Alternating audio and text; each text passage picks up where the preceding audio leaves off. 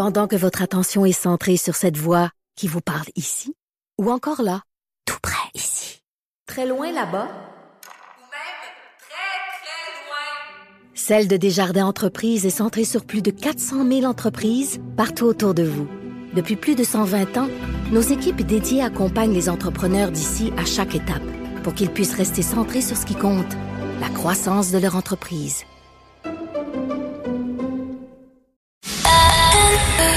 C'est 23. Patrick Lagacé en accéléré, les meilleurs moments du Québec maintenant. Voici Patrick Lagacé. Je me tourne maintenant vers euh, Michel Junot Catuya. Il est euh, l'ex-directeur de la zone Asie-Pacifique du Service canadien de renseignement de sécurité, le SCRS, expert dans les domaines de l'espionnage, de la sécurité nationale. Pourquoi? On va parler de la Chine, l'ingérence de la Chine dans les affaires canadiennes? On a appris euh, plein de choses ces derniers temps. Salut Michel. Salut Patrick. Donc parlons d'abord de la nouvelle du jour, hein, la GRC qui dit avoir arrêté un espion chinois chez Hydro-Québec. Qu'est-ce que peuvent bien vouloir découvrir les Chinois chez Hydro? Ah, les Chinois sont très, très, très actifs. C'est d'ailleurs le, probablement l'opposant le plus euh, actif et le plus euh, euh, dangereux que l'on, auquel on a à faire face sur la planète, parce qu'ils déploient à grande échelle justement la collecte d'informations. c'est une technique qu'on appelle une collecte de masse. Donc, ce qui c'est, en fin de compte, c'est qu'on voulait avoir des, des informations stratégiques sur la recherche et le développement qui est fait dans le domaine des batteries électriques. On sait, Hydro-Québec se spécialise là-dedans. Ils sont très en avance comparativement à beaucoup de, compétitions euh, sur la planète.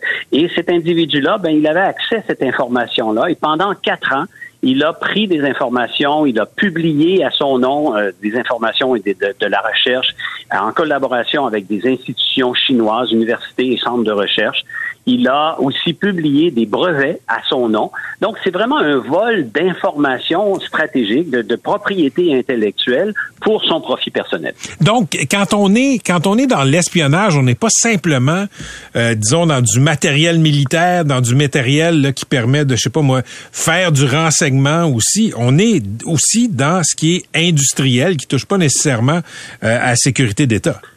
Tout à fait, tout à fait. Depuis la fin de la guerre froide en 1990, on est passé d'une confrontation militaire à une confrontation économique.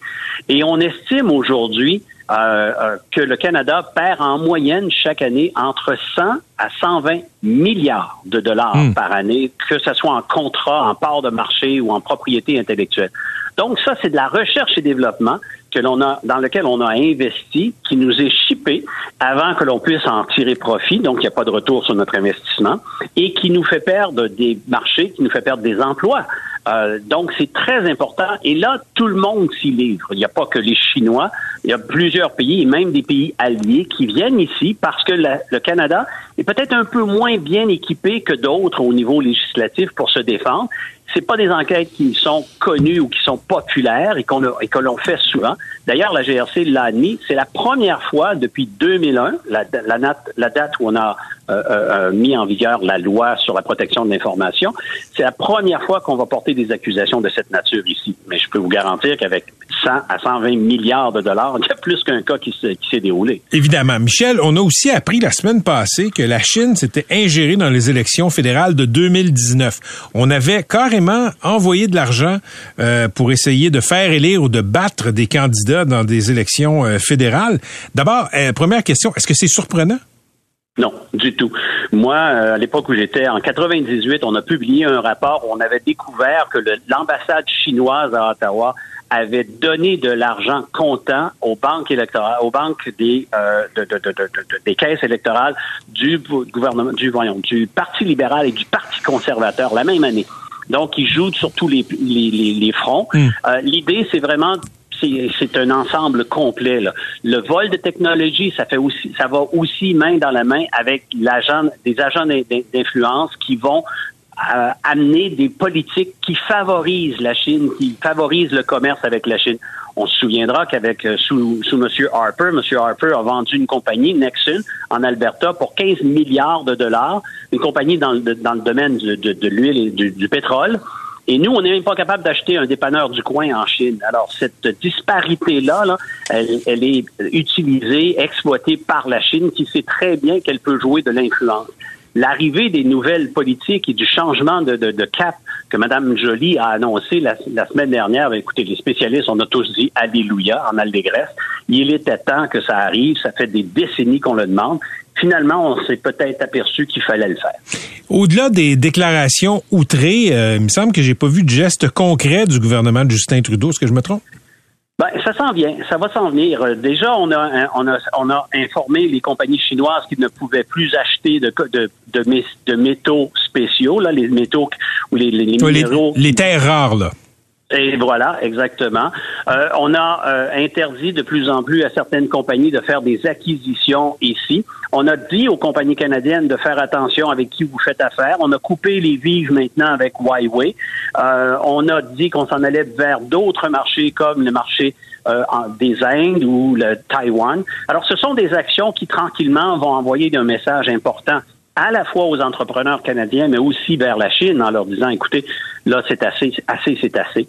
Et je pense que c'est, ce changement de cap a été longtemps désiré et demandé. Maintenant, on va peut-être y assister.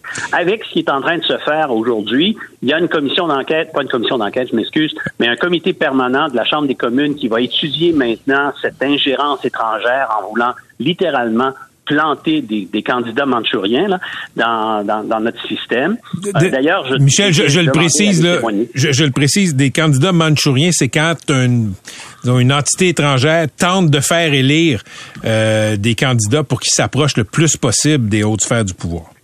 Littéralement. Donc, on saisit, on comprend très bien qu'en ayant des agents qui vont opérer à l'intérieur même et qui semble avoir toute la légitimité nécessaire, ben on est capable de manipuler la destinée. Et ça, on le retrouve dans un petit livre qui a été écrit 2000 ans passés qui s'appelle L'art de la guerre par Sun Tzu.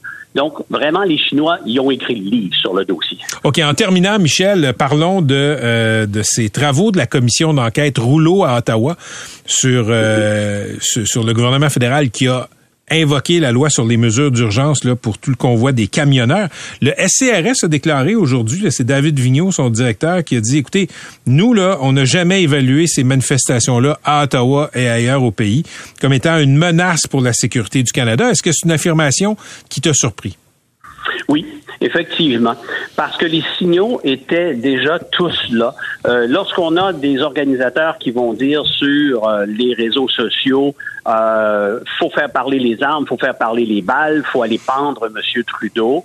Euh, à quelque part, il y a quelqu'un qui a manqué euh, quelque chose sur dans, dans l'évaluation. Hmm. On voit la montée. Moi, j'observe et j'ai été responsable au SRS d'observer la montée de la droite depuis très très longtemps. Ça fait une dizaine d'années que je le dénonce dans les médias euh, que ça s'en vient de plus en plus. Euh, on le voit sur l'ensemble de la planète de la montée de l'extrême droite. On a vu des élections récemment en Italie et ailleurs qui, portent justement l'extrême droite au pouvoir de voir maintenant que ce n'était pas nécessairement une menace envers le gouvernement. Il y a quelqu'un qui dormait au gaz parce que euh, on pouvait le voir et c'est exactement ce qui s'est déroulé. Et encore aujourd'hui, on le voit. On a eu une arrestation durant la, manifestation d'un camion d'extrémistes qui a été chargé comme un, convoi militaire pour aller attaquer les gars de la GRC. Euh, donc, à quelque part, il y a quelqu'un qui a, qui, a, qui a, vraiment mal évalué et sous-estimé cette montée de la droite et, et la radicalité euh, qu'elle transporte avec elle. Merci, Michel. Toujours un plaisir. Un plaisir. Vous écoutez Patrick Lagacé en accéléré. On le sait depuis euh, plusieurs semaines, euh, l'Iran est secoué par des manifestations. Les jeunes Iraniens ont euh, pris la rue là pour d'abord protester contre le décès d'une jeune femme, Massa Amini. Euh, elle avait été arrêtée par la police des mœurs et elle est morte pendant sa détention. Depuis, ben, ça décolère pas dans les rues en Iran. Les Iraniennes, les Iraniens qui continuent à défier le régime des Mollahs. 326 morts, 2000 arrestations. Qu'est-ce qu'on peut faire comme démocratie ici au Canada, ailleurs dans le monde pour soutenir les Iraniennes? On va parler de tout ça avec Thomas Junot, professeur agrégé à l'École supérieure d'affaires publiques et internationales de l'Université d'Ottawa, spécialiste de l'Iran et du Moyen-Orient Professeur Junot, bonjour. Bonjour. D'abord, ici au Canada, qu'est-ce qu'on peut faire pour soutenir euh, le mouvement de manifestation euh, en Iran? C'est pas évident de répondre à cette question-là parce que euh, il n'y a pas d'option évidente de ce qu'on peut faire concrètement qui peut avoir un impact direct. Euh, il y a des choses que les pays occidentaux comme le Canada peuvent essayer de faire à deux niveaux quand même. Premièrement, il y a euh, l'imposition de sanctions additionnelles contre le régime. Euh, donc, on l'a vu au Canada dans les dernières semaines, geler les avoirs de membres du régime ont réussi à envoyer de l'argent au Canada au fil des années pour essayer de les étouffer un peu plus, pour essayer de mettre un peu plus de pression. Le Canada le fait. L'Union européenne a annoncé différentes mesures au cours des derniers jours. Puis évidemment, les États-Unis le font beaucoup depuis longtemps. Puis ça, on peut continuer à le faire. Il y a de la place pour le faire un peu plus. L'autre option, c'est un soutien direct aux gens qui protestent dans la rue. Et ça, c'est pas évident parce que, un, d'un point de vue logistique, c'est pas facile. Le Canada, les États-Unis, on n'a pas d'ambassade en Iran. Même les pays européens qui ont une ambassade en Iran, ces ambassades-là sont très surveillées par les forces de sécurité iraniennes. Et l'autre chose, c'est que euh, quand il y a un soutien rhétorique ou matériel, ça nourrit le narratif du régime que les protestataires, c'est des pions de l'Occident, du grand Satan américain. C'est pas vrai, mais en les soutenant, ça peut euh, nourrir ce narratif-là. Alors, il y a quand même des choses qu'on peut faire. Par exemple, euh, des VPN, là, qui sont les espèces de réseaux privés qui permettent à des gens de contourner les firewalls euh, imposés par le régime iranien pour favoriser les communications. Alors, il y, a, y a des petites choses comme ça qu'on peut faire, mais c'est pas facile. OK, euh, professeur Junot, vous êtes un spécialiste de l'Iran et là, les images qu'on voit sont spectaculaires. Je veux dire, euh, quiconque a un minimum de bonne foi et pas du bord des euh, policiers à la solde de dictature religieuse qui tapent sur les Iraniens. Mais euh, au-delà de, de, de, au-delà des images, est-ce que dans la réalité, le régime est en train de est en train de craquer ou est-ce que c'est une autre crise que le régime va réussir à traverser? Je dirais que c'est probablement en quelque part entre les deux. Euh, D'un côté, le régime a effectivement traversé constamment des crises depuis plus de 40 ans. Euh, des protestations, il y en a eu en 99, en 2009, en 2017, 18, 19. Ça aurait probablement continué s'il n'y avait pas eu la pandémie. Alors, le régime a beaucoup d'expérience pour réprimer des protestations puis pour survivre.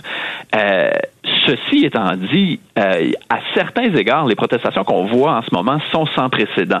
Pas tant au niveau du nombre. En 2009, par exemple, il y avait plus de gens à la rue qu'aujourd'hui, mais au niveau de, de l'intensité des revendications, au niveau de la, profondeur de la frustration, les gens à la rue aujourd'hui demandent pas euh, des changements de politique du régime. Ils demandent le renversement du régime d'une façon beaucoup plus intense que par le passé.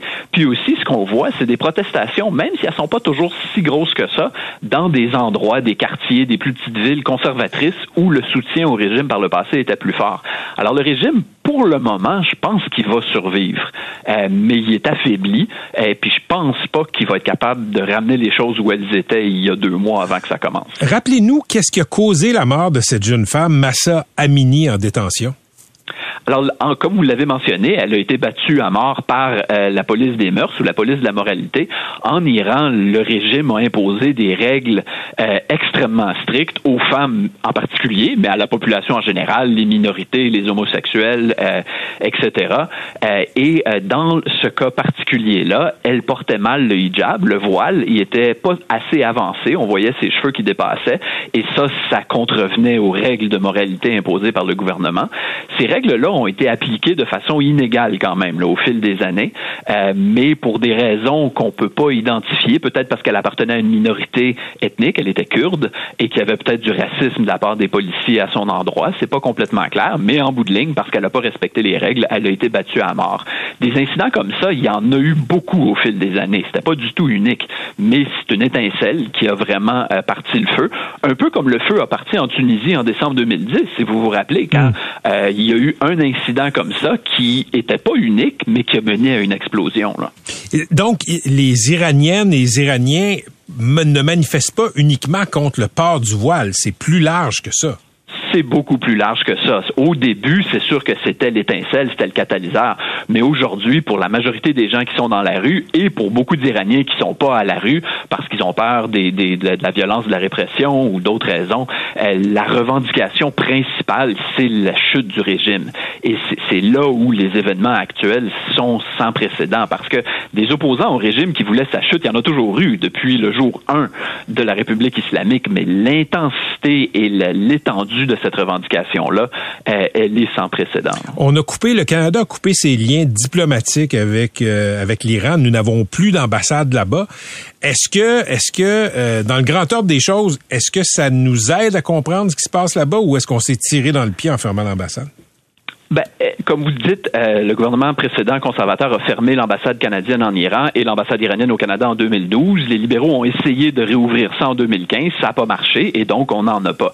De façon générale, moi je suis très fermement dans l'école, il faut avoir des ambassades partout. Euh, même dans les pays qu'on déteste, dans les pays les plus dictatoriaux, chez nos plus grands ennemis, il faut garder ces canaux de communication ouverts là pour euh, différents objectifs diplomatiques, mais aussi pour avoir une meilleure compréhension de ce qui sur le terrain. Alors aujourd'hui, pour le Canada, de pas avoir d'ambassade sur le terrain en Iran, c'est problématique parce que ça donne à nos diplomates, à notre gouvernement, moins d'informations directes. Euh, ceci étant dit, ce qu'on voit dans les dernières semaines, même si c'est pas clair, c'est que les pays européens qui ont encore une ambassade euh, en Iran, leurs déplacements sont extrêmement limités. Le, le, la police, les services de renseignement de sécurité iraniens les étouffent complètement. Là. Ils ont très peu de marge de manœuvre. Alors, de façon générale, oui, c'est un problème, mais aujourd'hui, en bout de ligne, l'utilité serait là, mais limitée. Là. OK. Professeur Junot, je vous amène sur un sujet connexe. Là. On s'est souvent parlé de sécurité nationale, vous et moi.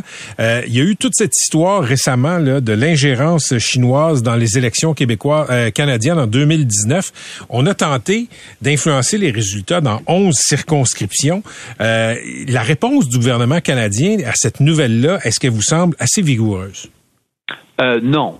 Euh, L'ingérence chinoise et, en passant, russe, iranienne et par d'autres pays euh, dans les élections canadiennes et de façon plus générale dans la politique canadienne, c'est un gros problème. Vous et moi, on en a parlé en détail là, au printemps, entre autres, quand nous, à l'Université d'Ottawa, on avait publié un gros rapport là-dessus. Le Canada n'en fait pas assez. L'histoire qui est sortie avec Global News, c'est eux qui ont sorti le scoop à l'origine, sur les, les, détails de cette ingérence-là, c'est pas surprenant. Dans les grandes lignes, on le savait que c'est un problème, puis on le sait que le gouvernement en fait pas euh, assez. Alors, en bout de ligne, je pense que ce qui, ce qu'on doit espérer, c'est que l'attention médiatique euh, sur cet enjeu-là, puis sur la faiblesse de la réponse du gouvernement, ça va provoquer le gouvernement éventuellement à agir au moins un peu. Là. Merci d'avoir pris le temps, professeur Junot. Bonne journée. C'est moi qui vous remercie. Au revoir.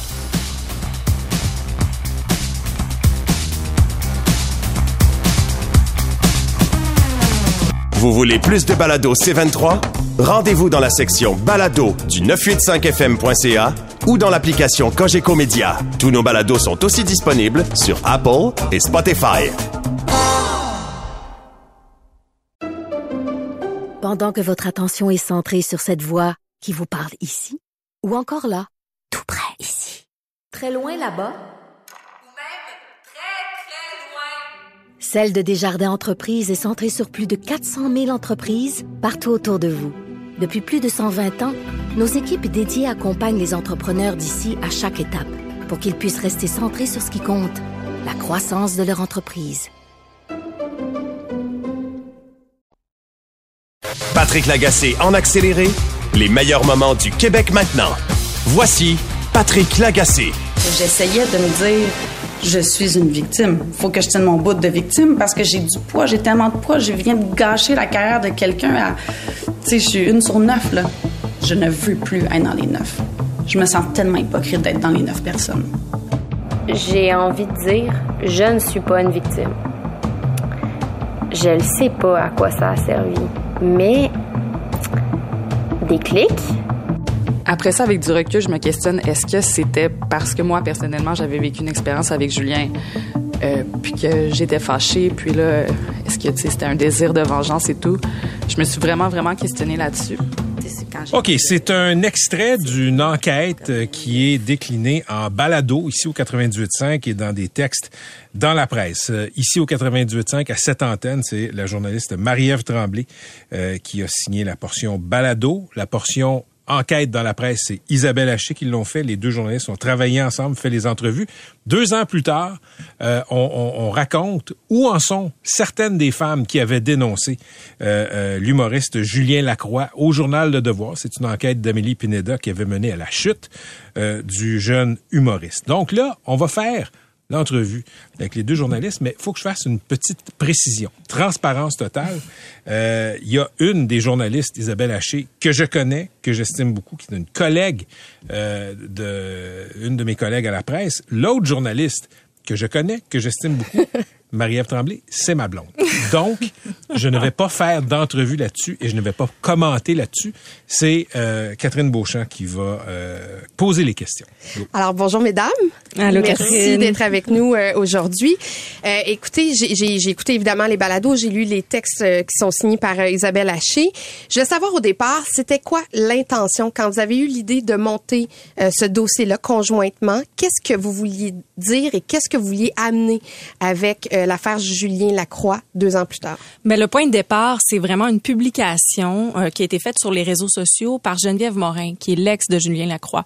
Elle avait participé à la dénonciation il y a deux ans. Elle avait dit qu'il l'avait agressée sexuellement.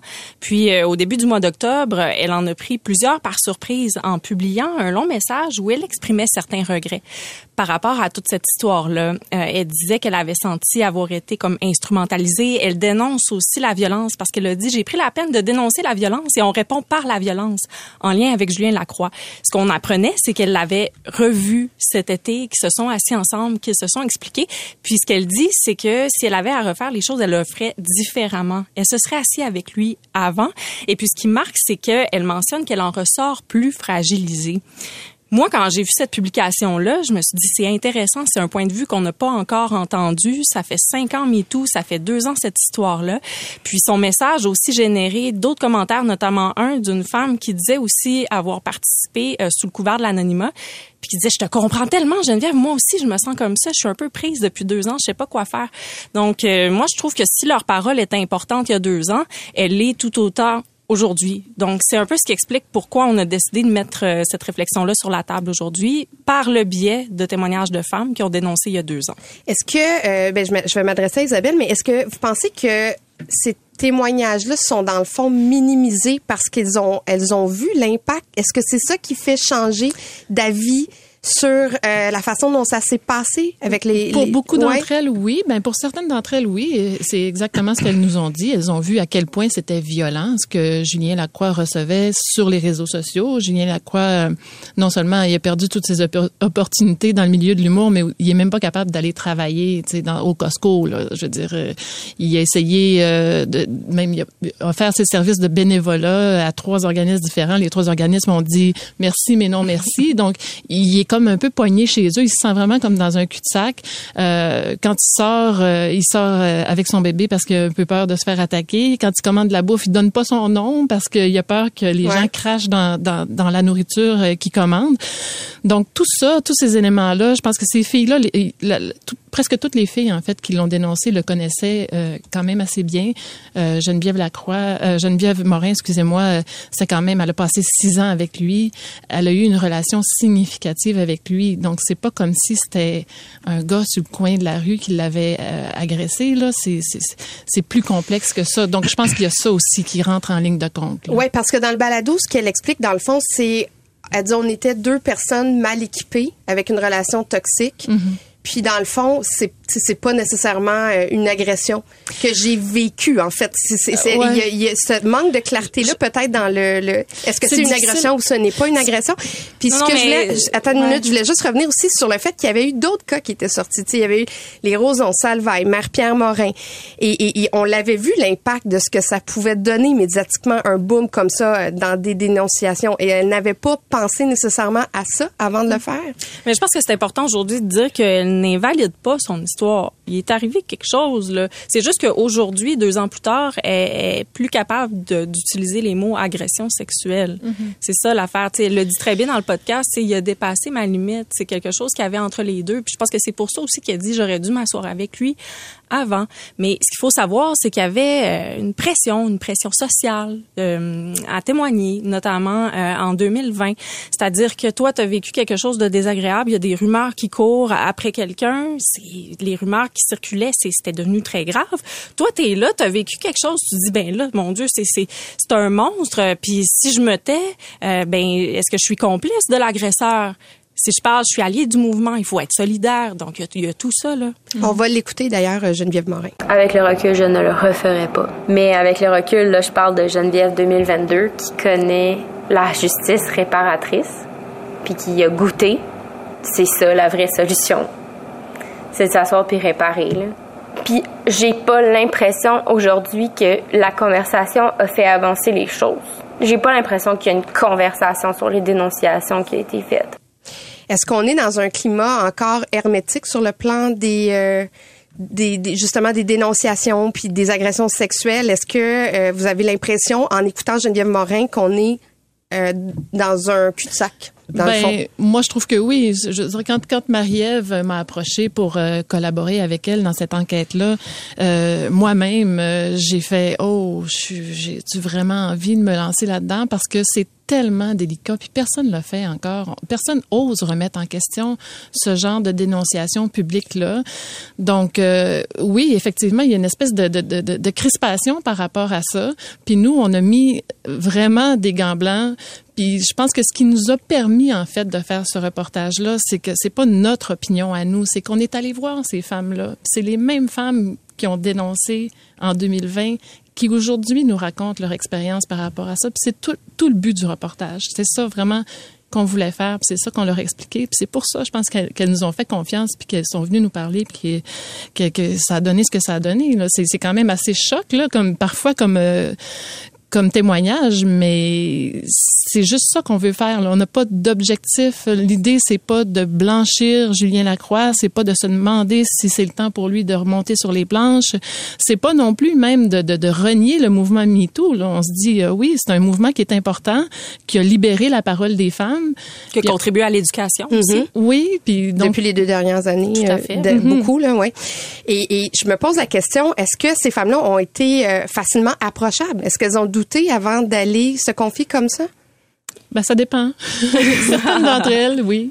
Effectivement, il y en a qui étaient plus volontaires, qui avaient vraiment envie de parler. Puis Alice Paillé, je pense qu'elle voulait vraiment. Elle, elle est sortie même de l'anonymat. Elle avait témoigné sous le couvert de l'anonymat euh, il y a deux ans parce qu'elle trouvait que son, son anecdote était justement, son histoire était anecdotique. Ouais, on va en parler justement. Mhm. Euh, Alice Pailly a rencontré Julien Lacroix euh, dans le milieu d'une fin de soirée.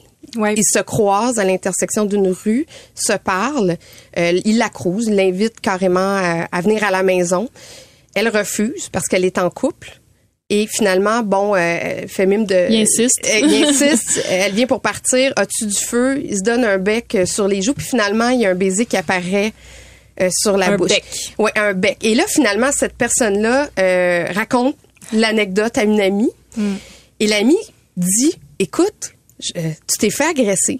Et je veux qu'on entende l'extrait euh, d'Alice. Je vais vous revenir après avec ma question. C'est, je pense qu'on a vraiment utilisé les éléments et on les a dé- décortiqués pour me faire admettre que oui, j'avais été victime d'une inconduite sexuelle de la part de Julien Lacroix. Mais quand je regarde au fond de moi, est-ce que j'ai été victime de quoi que ce soit? Est-ce que je vis avec un inconfort depuis ce moment-là? Non. Le seul inconfort que j'avais, c'est que j'avais un copain, puis je trouvais ça vraiment ordinaire d'avoir donné un petit bec à Julien sur le coin d'une rue. Elle dit, on a décortiqué les éléments pour me faire admettre que j'ai été une victime. Comment? Qui? Qu'est-ce qui s'est passé? Comment on peut faire admettre euh, un acte comme celui-là quand finalement pour elle il s'était rien passé. Mhm.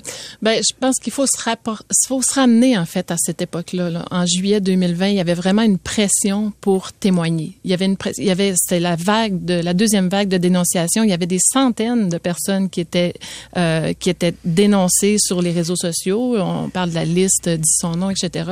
Donc elle, je pense qu'elle a été emportée vraiment dans cette dans ce tourbillon-là. Il y avait des gens dans son entourage qui lui ont demandé de témoigner en 2019, de mettre la, la- le, le nom, Son nom sur de la liste. Julien Lacroix sur une liste. C'est pas la liste de son nom, mais c'est une autre liste d'agresseurs euh, dans, Dans le milieu de l'humour. Puis par la suite, euh, un an plus tard, euh, la même personne lui a demandé, ben, tu pourrais-tu euh, parler au devoir? Là, ça, On a des développements. Donc elle, je pense qu'elle s'est sentie un peu comme emportée dans tout ça. Elle, elle, elle pensait pas nécessairement que qu'elle deviendrait la neuvième victime, mais pensait que c'était juste jaser avec la journaliste pour euh, établir un pattern. euh, Ça se voulait solidaire. Oui. On va vous arrêter un Oui. instant. On va passer euh, une- à la pause, puis on va revenir euh, justement pour On va discuter de ce poursuivre la discussion avec euh, Marie-Ève Tremblay et Isabelle Haché. 1643, on continue la discussion avec les journalistes Marie-Ève Tremblay et Isabelle Haché au sujet de cette enquête. Deux ans après l'enquête du devoir euh, sur Julien Lacroix, comment se sentent certaines des participantes à cette enquête? Euh, moi, je, suis curieuse parce que dans euh, l'article et dans le balado, vous avez parlé à Rosalie euh, Vaillancourt et vous avez aussi parlé à Audrey-Anne Dugas qui est une était une jeune humoriste montante. Et ce que j'ai cru comprendre, c'est qu'on cherchait à faire du recrutement de témoignages. Est-ce qu'il y a eu de la manipulation en coulisses autour de, la façon d'aller chercher de l'information pour amener ça au devoir? Je sais pas si manipulation c'est le mot qu'on devrait utiliser, mais effectivement, ces deux euh, ces deux humoristes là ont sont allés chercher des témoignages, ont recruté des gens pour témoigner, euh, euh, que ce soit Geneviève Morin dans le cas de Rosalie Vaillancourt, euh, Audrey-Anne Dugas est allée euh, chercher Alice Paillé, Oui. euh, je veux dire c'est des et d'autres aussi là. Donc effectivement, il y a eu un travail de de, de recrutement entre guillemets. Donc avant avant que la journaliste du devoir soit contactée, donc euh, sont arrivés un peu avec un un paquet qui ont donné ça de témoignages. Donc on peut se poser des questions par rapport à ça parce que ces deux humoristes là je pense qu'elles y croyaient vraiment. Nous, on leur Oui. a parlé aux Ouais. deux. Ils, Oui, elles étaient convaincus que euh, qu'il fallait l'arrêter. Là. Et Euh, mais d'un autre côté, elles étaient tout- toutes les deux en brouille avec Julien Lacroix, en espèce de conflit professionnel euh, pour l'un, pour l'une, pour l'autre, Audrey-Anne Dugas, c'était plus une chicane qui, a- qui avait eu lieu un an auparavant, deux ans auparavant. Donc ça, ça pose aussi des questions parce qu'il y a à tout le moins une apparence de conflit d'intérêt là-dedans. Et en terminant, vous avez parlé à Julien Lacroix, vous, en- vous l'avez euh, nommé au début. Est-ce que euh, pourquoi en fait pourquoi c'est nécessaire de parler à Julien Lacroix? C'est euh, le dernier épisode du balado et un des textes aussi de, de ce matin dans la presse. Ben, le point de départ de Geneviève pour faire cette sortie-là sur son compte Instagram, il y avait le fait qu'elle dénonçait euh, le traitement populaire réservé à Julien Lacroix. Donc, je pense que d'aller voir Julien La- Lacroix deux ans plus tard, comme ces femmes-là, euh, c'était de dire, ben, tu sais, comment ça se passe euh, ton, euh, de ton côté? Tu sais, il y a des filles qui sont pas d'accord avec le traitement qui t'est réservé. Alors, je pense que ça allait de soi qu'on qu'on lui donne la parole aussi. On vous remercie tous les deux et puis on vous invite évidemment aux auditeurs à vous rendre sur le site du 98.5 FM pour aller écouter la série de balados et d'aller lire les de Marie-Ève Tremblay et d'aller lire aussi les textes d'Isabelle Haché. Il y a énormément de détails justement euh, pour euh, compléter votre pensée.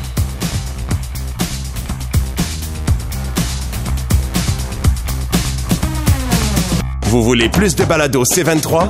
Rendez-vous dans la section balado du 985fm.ca ou dans l'application Cogeco Média. Tous nos balados sont aussi disponibles sur Apple et Spotify. Pendant que votre attention est centrée sur vos urgences du matin, vos réunions d'affaires du midi, votre retour à la maison ou votre emploi du soir, celle de Desjardins Entreprises est centrée sur plus de 400 000 entreprises à toute heure du jour. Grâce à notre connaissance des secteurs d'activité et à notre accompagnement spécialisé, nous aidons les entrepreneurs à relever chaque défi pour qu'ils puissent rester centrés sur ce qui compte, le développement de leur entreprise. Patrick Lagacé en accéléré, les meilleurs moments du Québec maintenant. Voici Patrick Lagacé. La nouvelle était sortie le 1er septembre. Euh, les résidences, les Floralies, c'est à La Salle et à la Chine, étaient mises sous tutelle pour des allégations de mauvais traitement, de négligence des résidents euh, aînés là-bas. Un enquêteur avait été nommé par Québec. Et le rapport a été rendu public aujourd'hui. Les observations, les conclusions sont épouvantables. Maltraitance, plaies non traitées, des résidents déshydratés euh, à qui on donnait pas d'eau, par exemple. Les Floralies, je le précise, ce sont des CHSLD privés. La ministre déléguée à la Santé et aux aînés, Sonia Bélanger, est avec nous. Madame Bélanger, bonjour. Bonjour. C'est- c'est- je lisais ça. C'est le même genre d'abandon qu'on a constaté à Aaron, euh, sans les morts et, et sans les ravages de la COVID. En fait, La situation est quand même euh, différente là, par rapport à Iran. On sait que Iran s'est survenu en pleine période de COVID. Et euh, malheureusement, là, on a vu tout ce qui s'est passé. Là, ça a été quand même euh, assez dramatique. Dans le cas des Floralies, euh, c'est une situation là qui, qui, qui est systémique, qui graduellement, au fil du temps, euh, on voyait qu'il y avait des, des, plaintes de plus en plus fréquentes, euh, des problèmes de gestion, des problèmes à faire des suivis des différentes recommandations.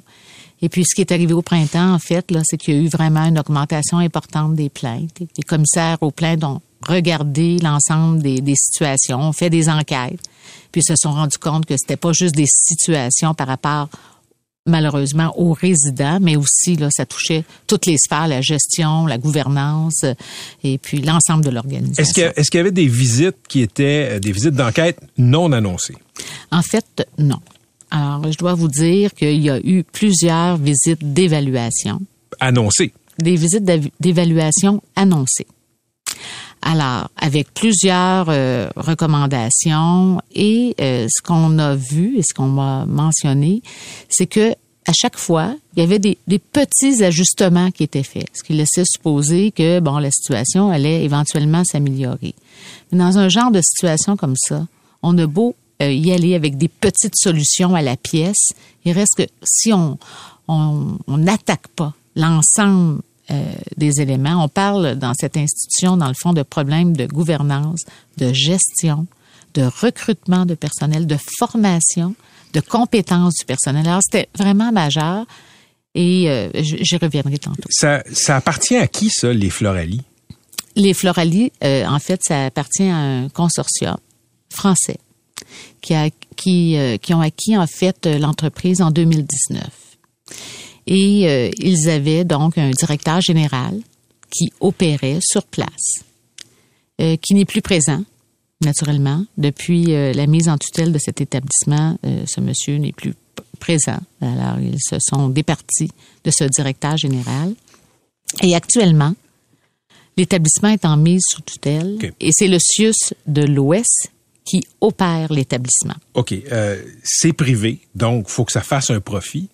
Ça fait combien de profit par année, le, le, le, les Floralies?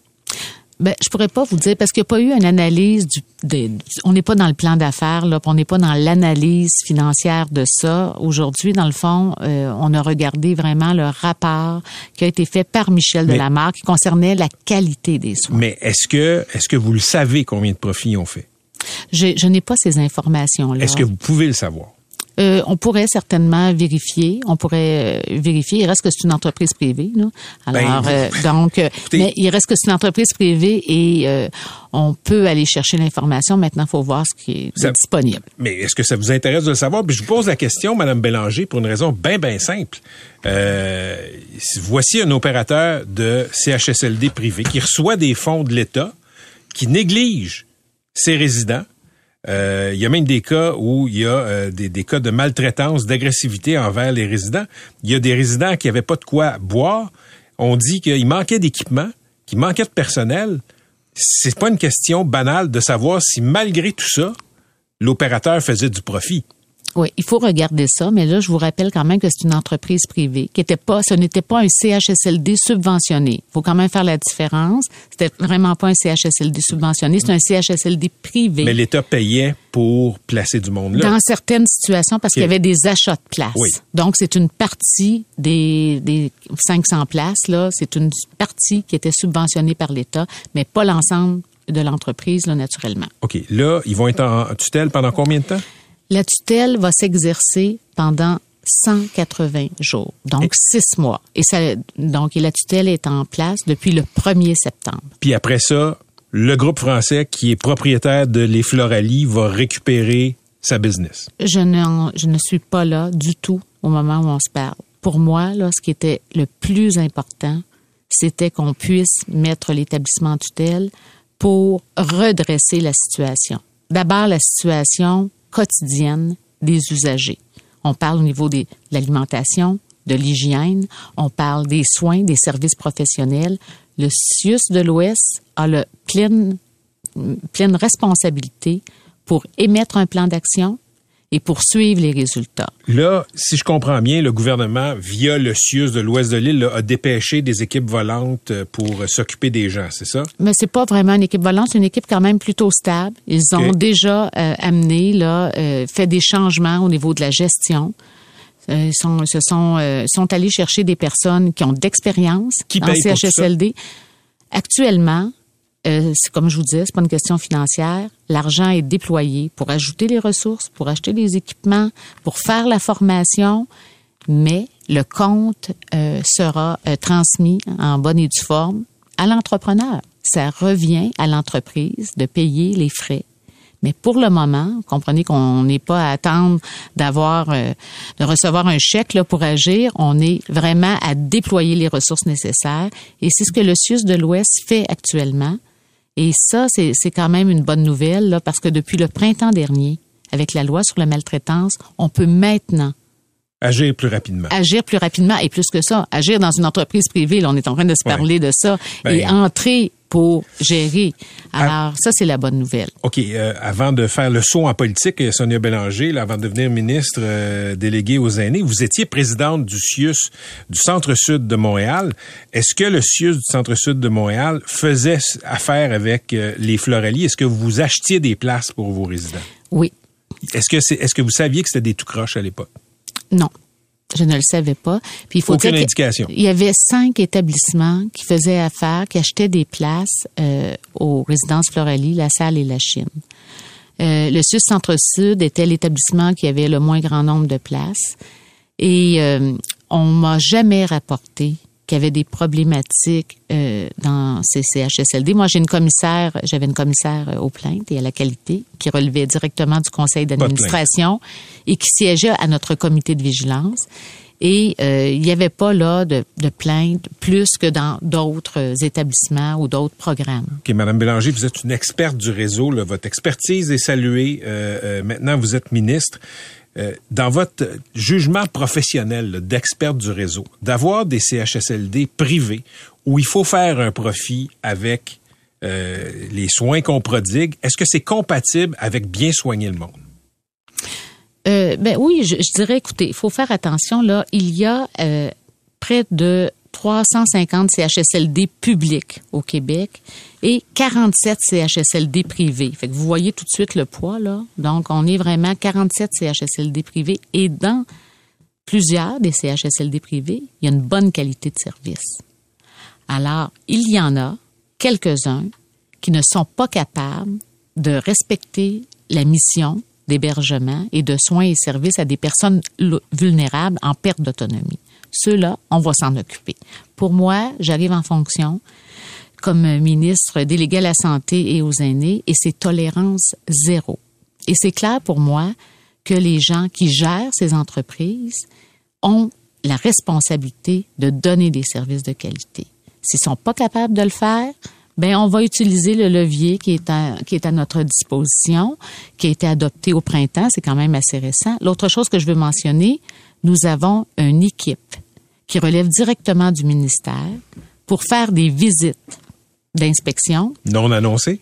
non annoncées. Et c'est ce que j'ai dit cet après-midi à la conférence de presse. J'ai parlé de visite surprise. Alors ça, c'est un autre levier extrêmement important qu'on va utiliser.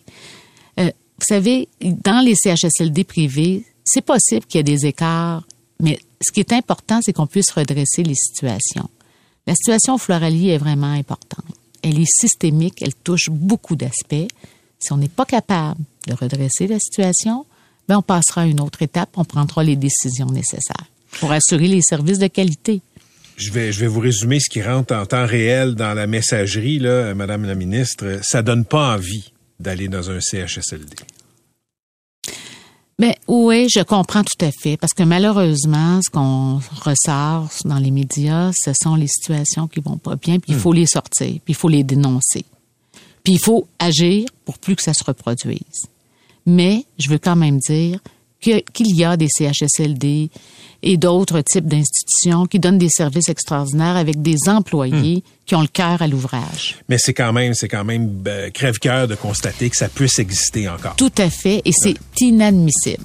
Merci, Madame Bélanger. Merci beaucoup. Sonia Bélanger, la ministre déléguée aux aînés.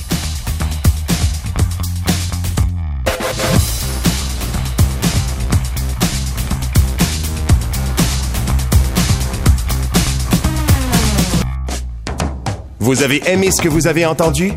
Patrick Lagacé en accéléré est disponible sur Apple et Spotify. Abonnez-vous pour ne rien manquer.